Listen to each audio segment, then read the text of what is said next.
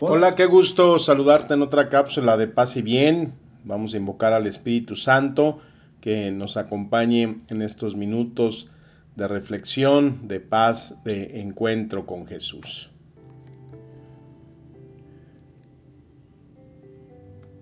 Esta semana hemos tenido unas lecturas hermosísimas, tanto del Evangelio como de la primera lectura, y hoy esta no es la excepción, el Evangelio de Juan, capítulo 13. Cuando Judas salió del cenáculo, Jesús dijo, ahora ha sido glorificado el Hijo del Hombre y Dios ha sido glorificado en él. Si Dios ha sido glorificado en él, también Dios lo glorificará en sí mismo y pronto lo glorificará.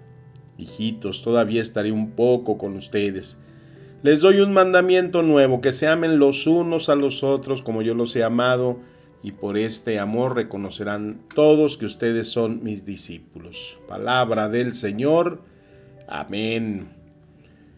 Bueno, pues hubo una noticia esta semana que, ay, de veras hay gente que toma las cosas que son para eh, despertar el sentido del humor y otros lo toman como lo contrario, ¿no? Pues resulta que un grupo de seminaristas eh, estaban ahí en la plaza en, San Pedro y saludaron al Papa y alguno de ellos les eh, le dijeron que cómo seguía su rodilla porque anda mal el Papa de, de, su rodilla y incluso pues anda en silla de ruedas y pues cuando yo creo que el Papa detectó que los muchachos eran mexicanos, pues inmediatamente les dijo, ¿no? Que, eh, pues, que, lo que dice, ¿sabes qué es lo que necesito para la pierna? Dice, un tequila, ¿no? Y bueno, pues todo el mundo se empezó a reír y pues eh, los muchachos le dijeron y le agradecieron por su forma de llevar su enfermedad, el ejemplo que da de cómo, pues ante las dolencias, eh, pues hay que sacar el buen humor. Pero hay gente, ¿no? Que, ay, el Papa, ¿cómo dice eso? Ay, el Papa, eh, ¿cómo que un tequila? Ay, no, esas cosas no. Y, y mucha gente está en contra de esas cosas que dejan muchas veces ver el reflejo como se me figura como en ese aerópago donde se presentaba Pablo con eh, estos eh, griegos y ellos decían que adoraban al Dios desconocido, ¿no? Parece que para mucha gente ese Dios desconocido es el, el ver a Jesucristo de una manera totalmente diferente a la que eh, debemos de tratar. Decía el Evangelio ayer, ya no los llamo siervos, ya no los llamo discípulos, ahora los llamo amigos, ¿no? Ese Dios que se hace y se abaja hasta ese punto de decir que es tu amigo, que es lo más cercano a ti. Y el Evangelio que escuchamos al inicio de la cápsula nos da un nuevo mandamiento donde redunda todo lo que es nuestra fe. Amarnos unos a otros como yo los he amado, dice el Señor, porque pues, perfectamente sabía que si nos amamos como nos amamos a nosotros, pues a lo mejor no va a haber ningún tipo de frutos, porque hay mucha gente que no se ama a sí misma. Hay mucha gente que se descuida demasiado. Hay gente que eh, no tiene el mayor interés por cuidarse, por estar eh, buscando siempre el tener una buena salud, una eh, buena entrega tanto espiritual como corporal. Pero el Señor por eso remarca, reconocerán que ustedes son mis discípulos en cómo ustedes se deben de amar. Y ahí está una de nuestras eh, grandes incógnitas de cómo descifrar y de cómo leer a Jesús. ¿Cómo nos amó Jesús? Pues el, amor de Jesús fue un amor pleno, un amor de entrega, un amor que se dio hasta ese momento de cruz. Pero recorriendo y lo que sabemos y nos deja ver en, los evangelios sobre Jesús, pues vemos cuál es esa presencia de Jesús inmediatamente después de su bautizo, de estar en ese retiro en el desierto, pues regresa y empieza a reunir a sus discípulos. Y pensando estos que en esa reunión pues iban a ir a algún retiro espiritual o iban a ir a, no sé, algún tipo de encuentro místico, se los lleva a una boda, ¿no? Porque seguramente alguien que eh, se casaba era conocido, cercano a Jesús. Y ahí está el Señor, en esa alegría, en lo que nosotros vemos y vivimos cuando estamos en una boda. Pues no hay lágrimas, no hay llanto, pues a lo mejor los que ya no pueden seguir echando relajo, no pueden bailar, o los que ya no les entra una copa más, pues a lo mejor sí se lamentan, pero está el Señor en esa alegría, en donde se acaba el vino y donde hay que hacer ese milagro, porque ahí está esa presencia de ese Señor que vive y convive como cualquier ser humano.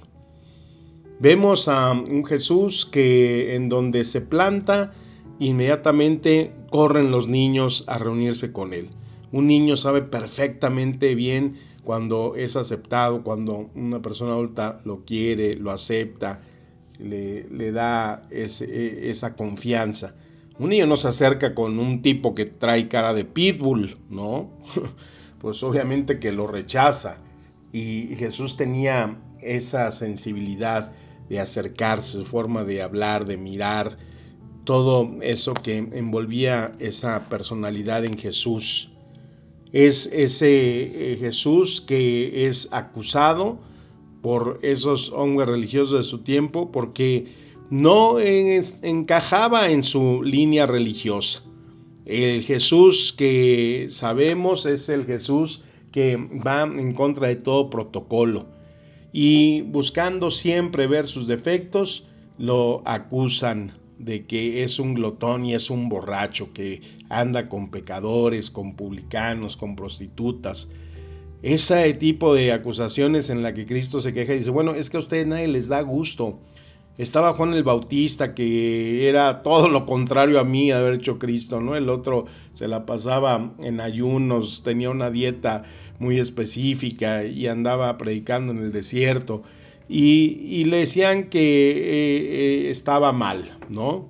Que esa forma de vivir de Juan el Bautista mm, era también criticada. Y llego yo, que vengo y anuncio el reino de Dios y curo enfermos y estoy anunciando la buena nueva y me acusan de ser un borracho, un glotón.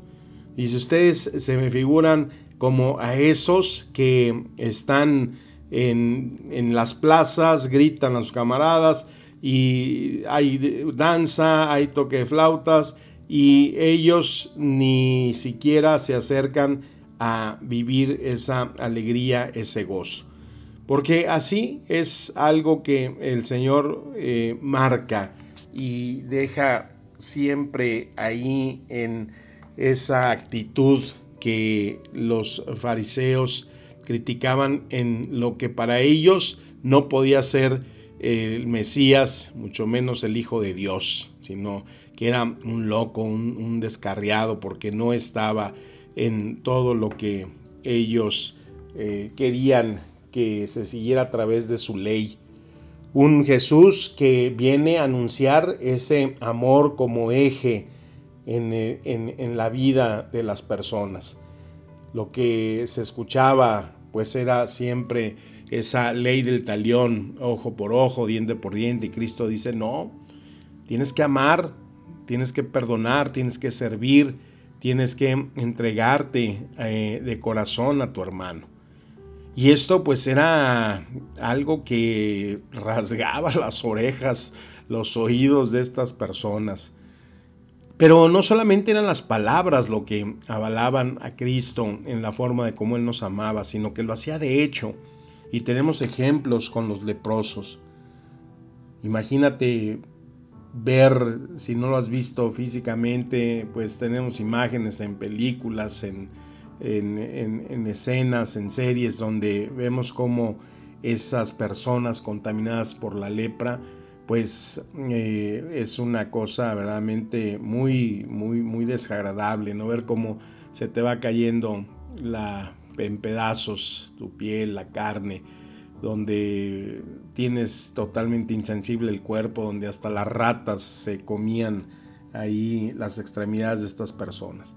Y ya Jesús, y ahí no hay sana distancia, ahí no hay cubrebocas para Cristo.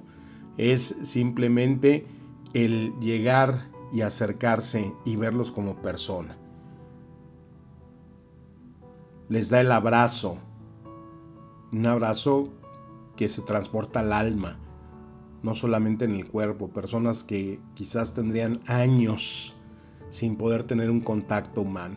¿Te fijas qué importante es cuando nos abrazamos, cuando recibes un abrazo de afecto, de cariño? Qué confortante es. Y eso hacía Jesús. Ese es el Cristo que nos dice, amen como yo los he amado.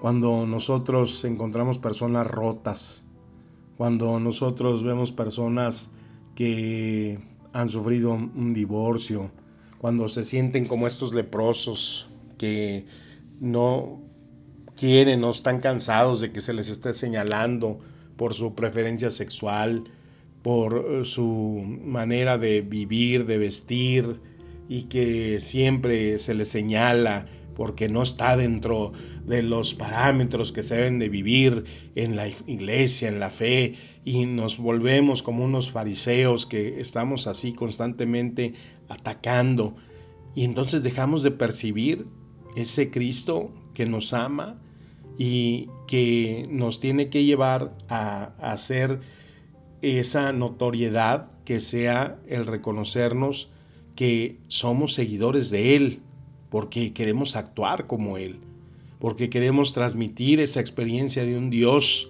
que nos ama de una forma única y diferente. Un Jesús que nos dice, yo los he amado. También nos ha reprendido y también nos ha advertido y también nos ha señalado que hay caminos que nos pueden perder, que hay caminos que no son los caminos de Dios, que también hay cosas que son sagradas y se tienen que cuidar.